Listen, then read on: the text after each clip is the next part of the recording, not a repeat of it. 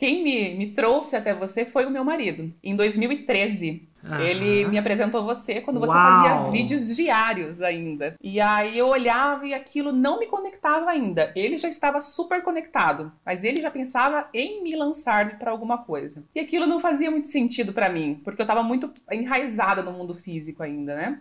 Que eu não acreditava que era possível realmente é, conseguir ganhar dinheiro no mundo online. Eu ainda fazia faculdade em 2013. Ah, que legal. A faculdade era de quê, por curiosidade somente? Gastronomia.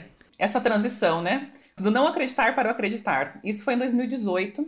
Eu era professora universitária.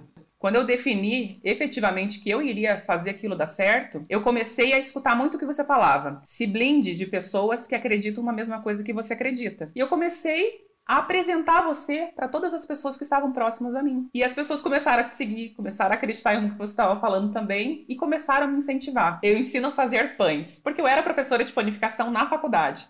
Era aquilo que assim que mais me movia. falei assim, é isso que eu quero levar para as pessoas também. E eu fiz tudo. Eu fiz tudo. Comecei, sentei um belo dia, falei, agora eu vou começar a gravar os meus vídeos e lancei aí no mercado Feliz da vida, já no semente eu consegui fazer quatro vendas, fiquei super feliz. 1.720, uma coisa assim. Falei, não, eu vou pro interno, eu consegui, validei meu produto, vou pro, vou pro lançamento interno.